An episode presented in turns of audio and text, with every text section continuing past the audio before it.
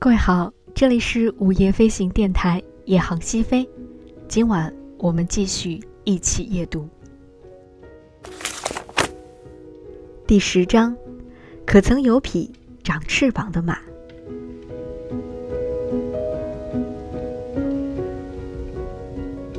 那本黑书躺在我父亲的书桌上，很厚且很有分量，封面有些变形。父亲的手指和我的手指留下的重量让书页卷起，但还未泛黄。字迹很粗犷，依旧像他写下这些名字时一般意气风发。小米勒、奥穆罗、维罗尼克，他们都是已绝迹的纯种母马，古老的，仿佛英国山脉间的巨型砾石。寇凯特这个名字的落笔则更克制些，毫无花式。几乎是带着疑惑，就如同有个姑娘相貌出众，却违背她的出身和个人意愿嫁入豪门。确实，寇凯特的职业生涯稍微有些坎坷。至于他的背景，尽管并不卑微，但在他那些高贵耀目的同伴面前相形失色。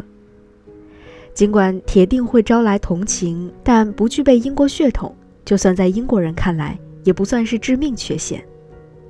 寇凯特是阿比西尼亚种，它身形小巧，毛色金黄，带有纯白的鬃毛和尾巴。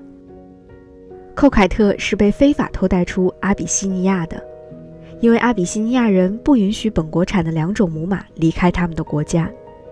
我不记得是谁干了偷运这件事，但我父亲大概宽恕了这一作为，所以才会买下它。他采取睁一只眼闭一只眼的态度。睁开的那只眼，想必是盯着他健壮身躯那优美利落的曲线。我父亲曾是，如今也依然是女王治下一位遵纪守法的公民。但假如他偏离正道，诱惑他的不会是黄金白银，我觉得倒更有可能是两种野马那难以抗拒的轮廓。一匹好马，永远对他意味深长。这种体验如同感性，言语无法正确描摹。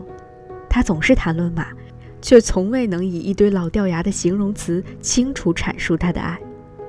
年届七十，他打败南非那些顶级的驯马师，名字位列德班高额赛马中心冠军名单的首位。鉴于此事还有其他一些事情，我要为对自己父亲的事迹如此念念不忘寻求谅解。他离开桑德赫斯特时，满肚子希腊文与拉丁文知识，掉书袋可以砸死人。在知识的汪洋中，他或许势单力薄，但从没被自己受过的教育牵着鼻子走。他赢过翻译奥维德与埃斯库罗斯的比赛，接着开始练习赛马，直到成为英国最优秀的业余骑手。他将筹码压在马匹和非洲上，从不为失败顿足，也不为胜利自傲。有时他会对着这本厚厚的黑书做梦，就像现在我对着他做梦一样。如今这些名字不过是几个名字罢了，那些优雅母马与纯种公马的后代们流落四方，如同一个分崩离析的家族。但只要你呼唤，所有尊贵的人物都会出现，优秀的马匹也是一样。寇凯特的优秀自成一格。他赢过比赛，尽管从未震动世界，却为我带来属于我的第一匹小马驹。一切都要从那本厚厚的黑皮书说起，这是个漫长的故事。书搁在那里，因为总是被翻阅而一尘不染。现在我已长大了些，分派到的工作和教官长的职责般一成不变，但已经增加了乐趣。吉比给我当下士，但那些日子他总是在离农场很远的地方忙着新鲜而复杂的活儿。我的个人小分队依旧只有两个成员：瘦瘦的奥泰诺和肥肥的托波。这是个十一月的清晨，世界上的有些地方就像十一月的北方海洋一样灰蒙蒙，而且更冷些；有些地方则因结冰而闪着银光。但恩乔罗不是这样，十一月里，恩乔罗和所有的高地一起等待着阵阵温暖而轻柔的细雨。他们由当地土著的神基库尤、马赛、维朗多渐次送来，或者来自白人们的上帝，又或者来自为人类所知的所有神祇，他们合作无间。十一月是祈福和分娩的月份。我打开黑皮书。手指翻到最新写的那页，我遇见了寇凯特。书上说，寇凯特，配种日期一九一七年一月二十日，种马雷夫利。母马的孕期是十一个月，娇小而完美，英勇而洒脱。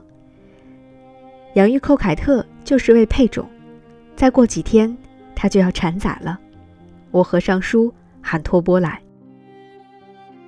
他来了，或者说他出现了，看上去就像黑檀木做的。没有哪个形容词能比托波的皮肤更黑，比他的肚子更圆，比他的笑容更灿烂。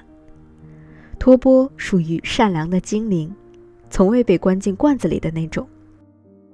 忽然之间，他就堵住了门口，就像颗光滑的石头掉进了一堆琐碎的小玩意儿。你要见我们贝露，还是要见奥泰诺？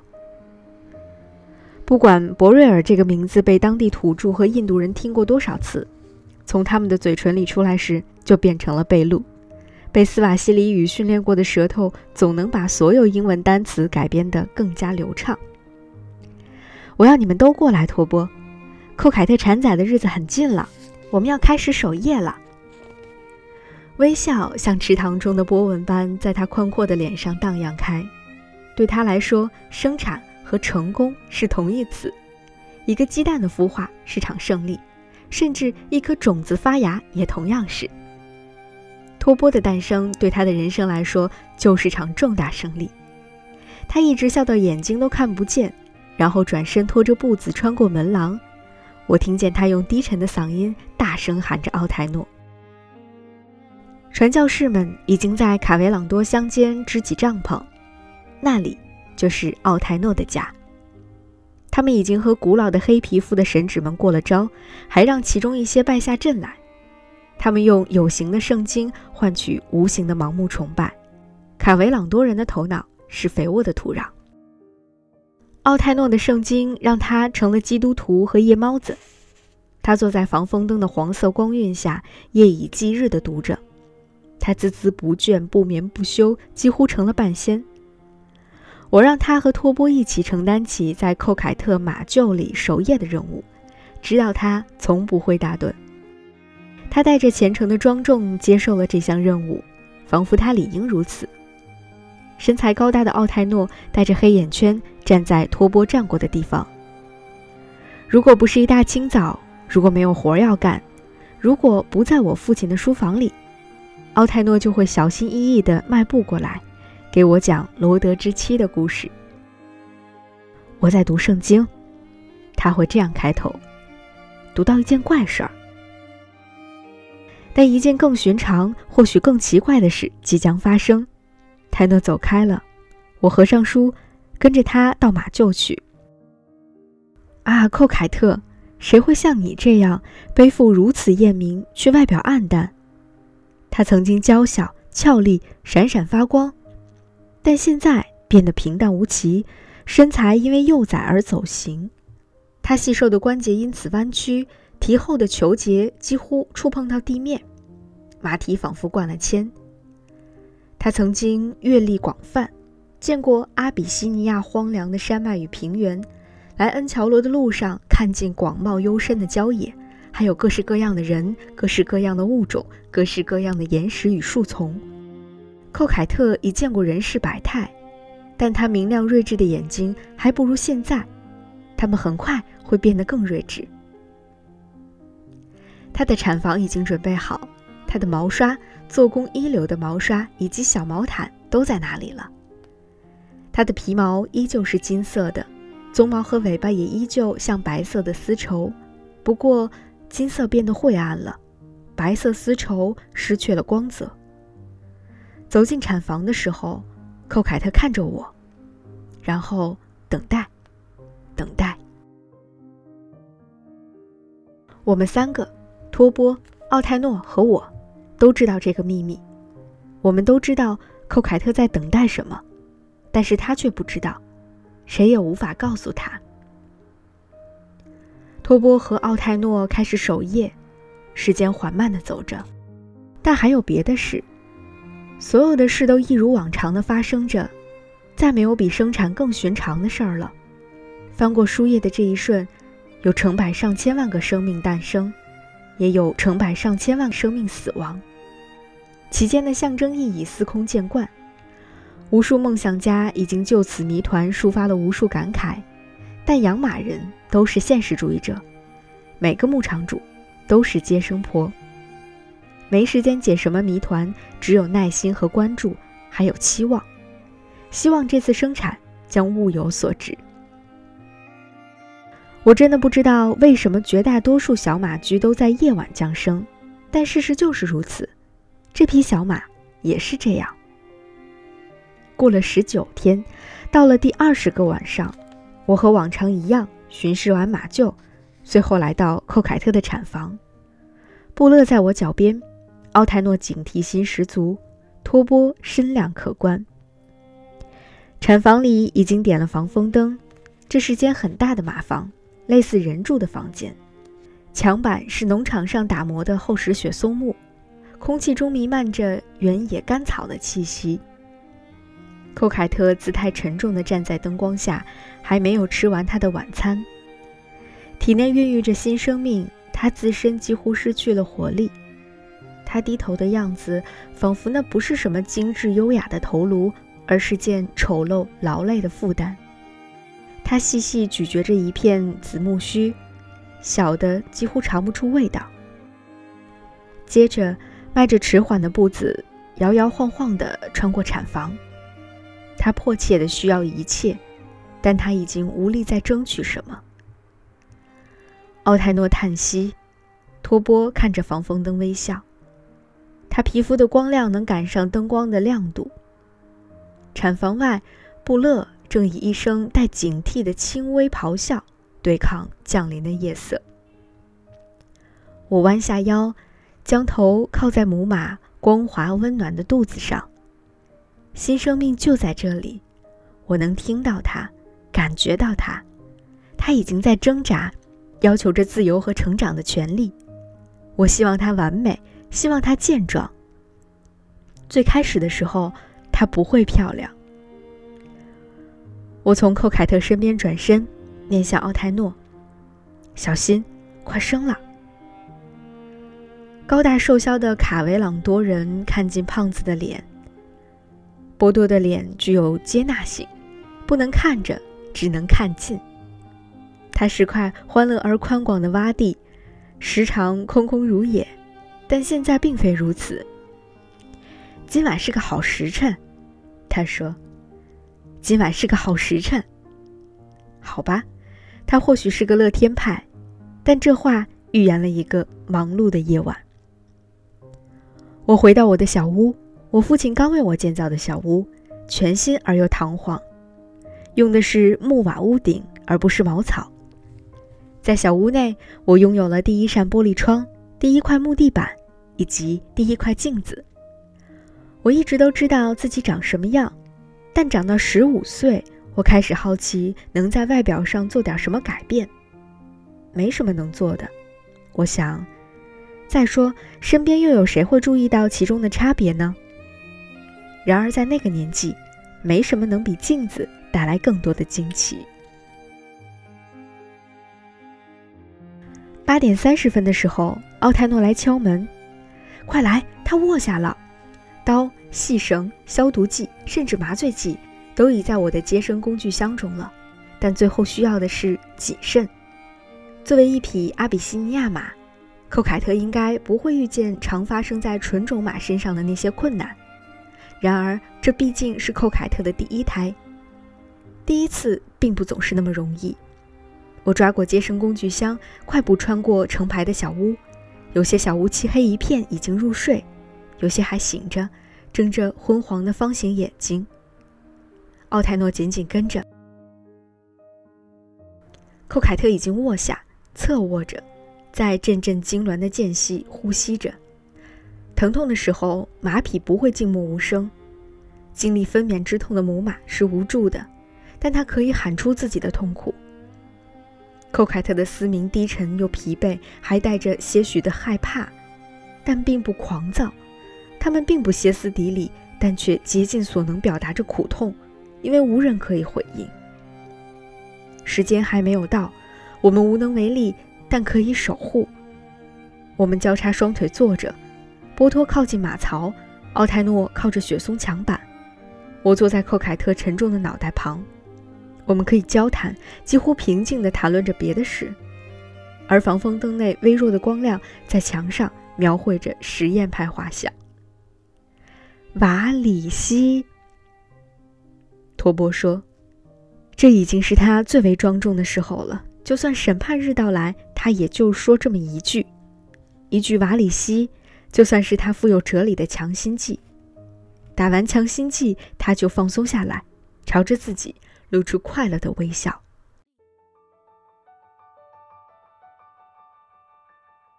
寇凯特的分娩像潮起潮落一般，带来有规律的痛苦，时而平静，时而煎熬。这一切我们都感同身受，但言语都哽在喉间。奥泰诺叹息，书里说到很多奇怪的地方，他说。有个地方满是牛奶与蜂蜜，你觉得这地方对人来说是福地吗？贝洛。波托耸了耸肩膀。对什么人来说？他问。牛奶对有些人来说是不错，但别的人喜欢肉。水对所有人都有好处。至于我，我不喜欢蜂蜜。奥泰诺的怒气有些无力。随便你喜欢什么，你喜欢的太多了，托波。看看你的圆肚皮。看看你的粗腿。托波看了看，上帝创造了胖鸟和瘦鸟，树有的粗壮，有的细如篱笆。他创造大果仁和小果仁，我就是大果仁。人不该和上帝争辩。这套神学论击败了奥泰诺。他掠过那个懒散的坐在马槽边的球形诡辩家，朝我转过身来。或许你见过那片土地，贝洛？没有。我摇头，但那时的我并不肯定。我父亲告诉我，离开英国时我才四岁，莱斯特郡。如果它是块满是牛奶与蜂蜜的土地，那也说得通。但我记不得那么多。我记得有艘船朝着大海的高峰不断行驶着，却永远永远也到不了山顶。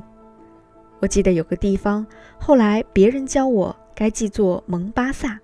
但这个名字并未能说明那些记忆，那是只有颜色和形状的记忆，充满炎热和步履艰难的人群，还有叶子巨大的树，看来显得很凉爽。我了解的国家只有这一个，这些山脉，熟悉的像一个古老的愿望，还有这大草原，这丛林。奥泰诺知道的也一样多。我从没见过这样的土地，奥泰诺。和你一样，我在书里读到过，我不知道它在哪儿，也不知道有什么含义。这真悲哀，奥泰诺说。他听着是块好地方。托波从麻旧地板上起身，耸了耸肩。谁愿意为了点牛奶和蜂蜜去大老远的地方？每十棵树里就有一棵有蜜蜂，而且每头奶牛都有四个奶头。我们谈点更好的事情吧。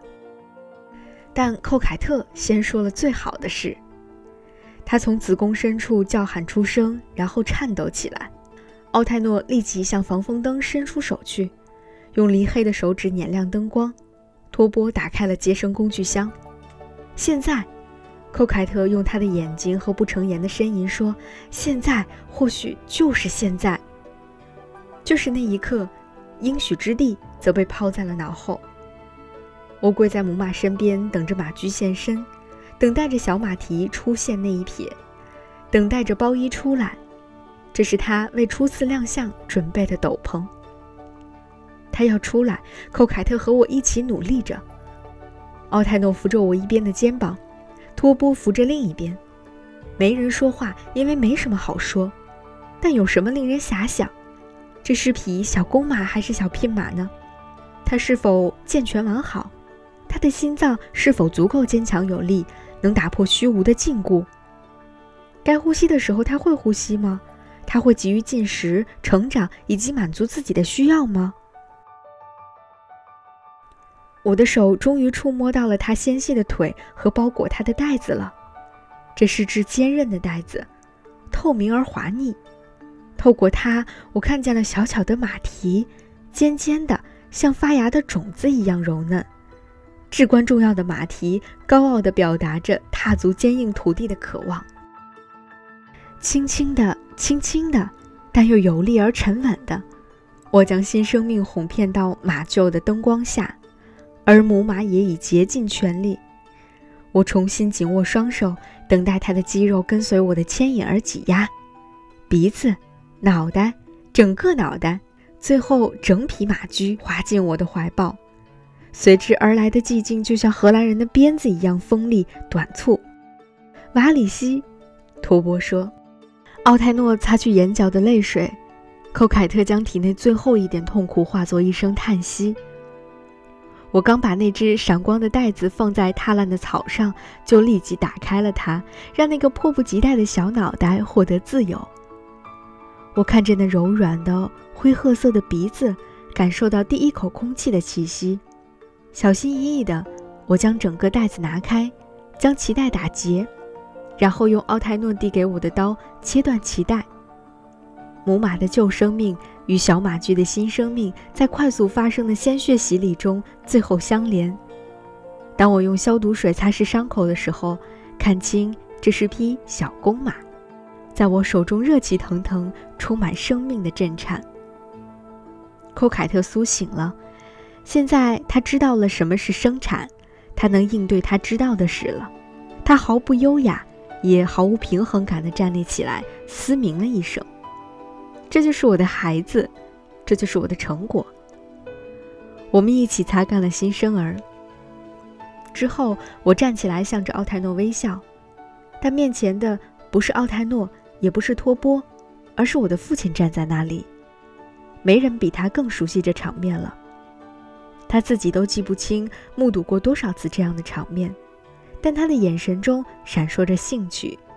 就像是经过了这些年，他终于亲眼见到了小马驹的诞生。他的身材不高也不矮，瘦但结实。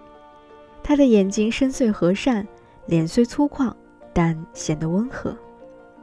你成功了，他说，活干得挺好，马驹也挺好。我该奖励你还是扣凯特呢？或者两个都奖励？托波在微笑。奥泰诺恭敬地用脚趾摩挲着地板。我挽起父亲的手臂，一同看着那批笨拙、愤怒的小东西。他已经挣扎着想站起来。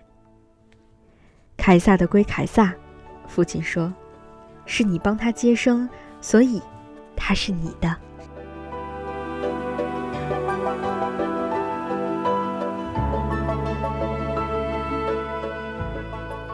一个银行职员经手沉甸甸的金子，没有一两是属于他的。但假使有一天，所有人可望不可及的奇幻梦境成真了，这些金子全部归他所有，或者只是其中小部分，那他再怎么高兴都不为过，因为他长久以来日夜看顾着那些金子。那个瞬间，他会明白，那就是他一直想要拥有的东西。多年来，我都在帮父亲照顾他的马匹。喂养、训练、照料，我也爱他们，但我从未拥有过一匹马。现在我拥有了一匹马，甚至不用奇幻梦境的帮忙，全凭父亲一句话。我拥有了属于自己的马，这匹小马驹将成为我的，没人可以碰它、骑它、喂它、照顾它，没人，除了我。不记得有没有感谢父亲，我想是谢过的。任何言语都值得。我记得产房被清理干净，灯光被熄灭，奥泰诺起身去照顾新生儿，我走了出去，和布勒一起经过马厩，穿过曾经通往麦娜家的小径。我想着新生的马驹，想起奥泰诺的应许之地，寻思着世界会有多么广大，然后思绪又回到了小马驹身上。我该给它起个什么名字呢？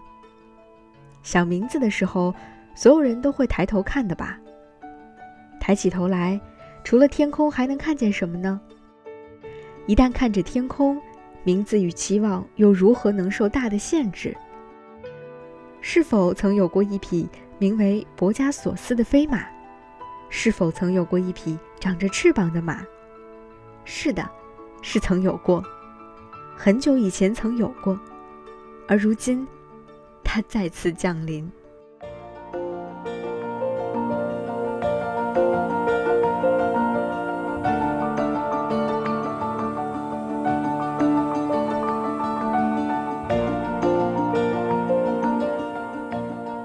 午夜飞行电台，夜航西飞，我们下期夜读再见。